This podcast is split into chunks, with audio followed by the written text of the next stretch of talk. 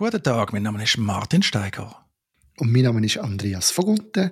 Wir plaudern hier zum Datenschutz.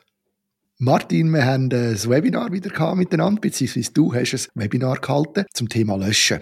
Und bei dem Thema sind doch wieder einige Fragen auftaucht. Und ich glaube, die wichtigste Frage ist ein bisschen, kann man das überhaupt wirklich löschen? Das ist fast schon eine philosophische Frage. Das Thema war ja, welche Daten muss man aus welchen Gründen löschen. Also es geht um die Löschpflichten im Datenschutzrecht. Und kann man wirklich löschen? Ja, haben wir eigentlich zwei große Themen aus meiner Sicht. Löschen versus Anonymisieren. Anonymisieren ist ja der Löschung gleichgestellt. Kann man also anonymisieren, das ist sehr anspruchsvoll. Und das andere ist, sind die Daten, die man sollte löschen, überhaupt in einer Form vorhanden, dass man sie findet, dass man sie sinnvoll kann löschen kann. Das ist also das Thema der strukturierten Daten. Genau, das ist auch etwas, was ich mir immer wieder überlege.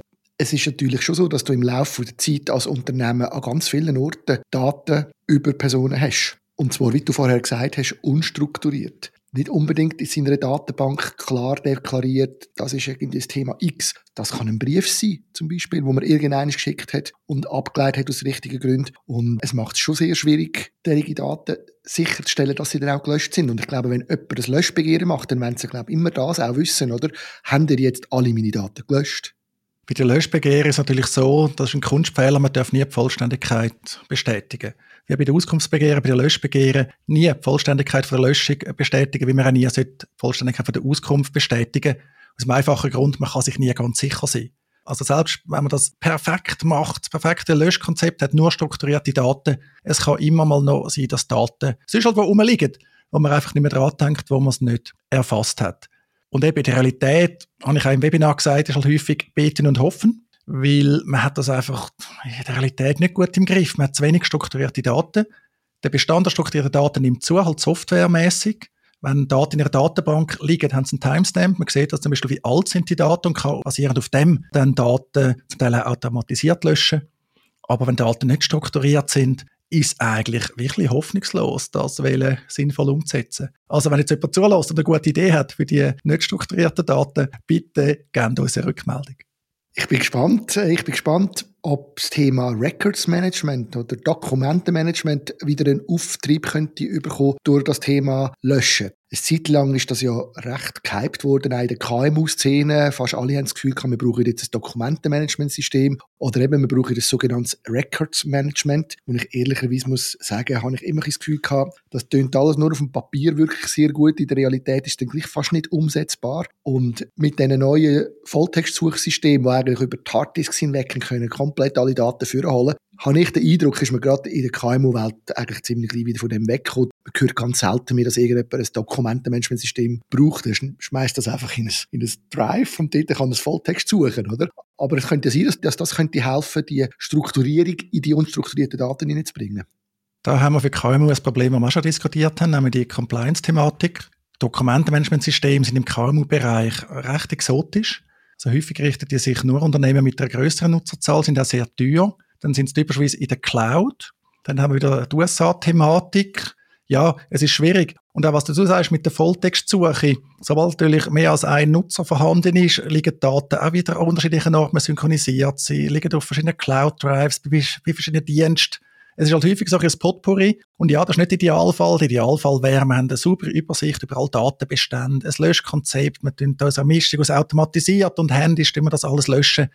Aber da ist man wirklich weit von der Realität überschweiß entfernt, vielleicht jenseits von größeren Strukturen, die da auch einen dichten Aufwand leisten für die Software, für das Fachwissen, was es braucht. Interessanterweise sind auch die Aufsichtsbehörden ein bisschen am Limit. Bei dem Thema, nämlich im Gegensatz zu anderen Themen, bieten sie sehr wenig Unterstützung. Wenn man so auf die Websites geht von Aufsichtsbehörden, wo man bei anderen Themen ganz viele Sachen findet, wie sie sich das vorstellen, zum Teil ja recht radikal, wie sich das vorstellen, ist bei der Löschpflicht, beim Grundsatz von der Erforderlichkeit, sind sie also ziemlich schweigsam häufig nur deklaratorisch ins Gesetz wiedergeben und das ist es dann auch.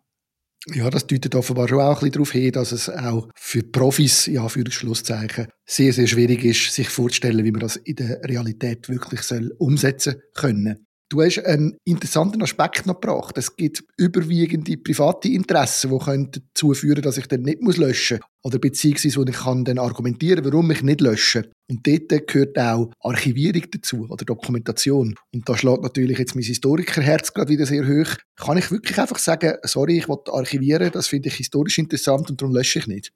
Da muss man zuerst noch sagen, die wichtigsten überwiegenden eigenen oder privaten Interessen, also Interessen von Verantwortlichen, sind Beweiszweck. Dort ist man dann von den Verjährungsfristen plus einer Sicherheitsmarge abhängig. Und was du jetzt sagst, Archivierung, auch andere Themen, Dokumentation, Know-how, das können auch überwiegende private Interessen sein, aber, das habe ich gesagt, mit einer gewissen Zurückhaltung. Der Grundsatz von der Datensparsamkeit gilt auch da, genauso der Grundsatz wiederum von der Erforderlichkeit.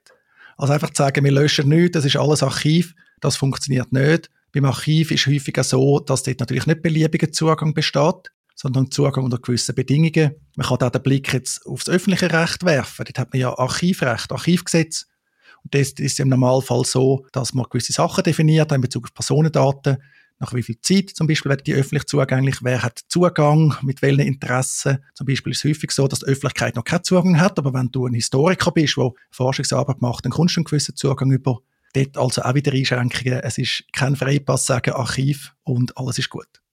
Ja, ich habe auch nicht unbedingt wirklich jetzt an die Firmen gedacht, meistens ja leider, finde ich, oft eben ihre Archive ja nicht pflegen. Das ist ja oft so, dass gerade in der Wirtschaft vieles eigentlich verloren geht. Aber mir ist jetzt gerade so ein Verein in Sinn gekommen.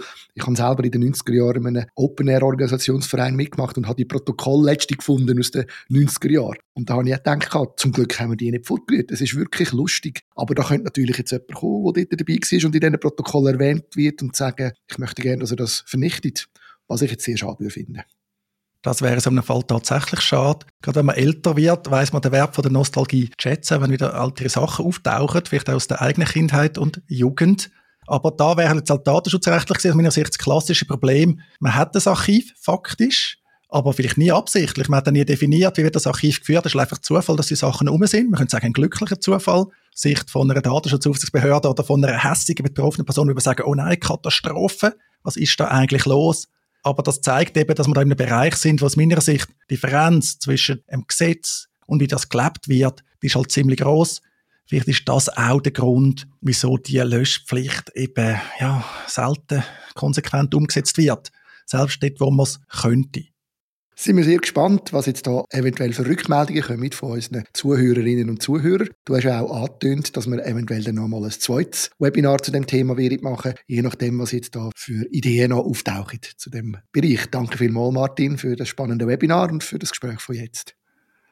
Danke dir, Andreas. Und ja, Rückmeldungen sind willkommen. Nicht nur von den Mitgliedern unserer Academy. Lohnt sich natürlich mitzumachen, aufgrund eben von der bisherigen Rückmeldungen, die wir kennen, aber auch zu dem Podcast. Wir freuen uns über Rückmeldungen, aber natürlich auch über gute Bewertungen bei Apple Podcasts, Spotify und so weiter. Macht's gut!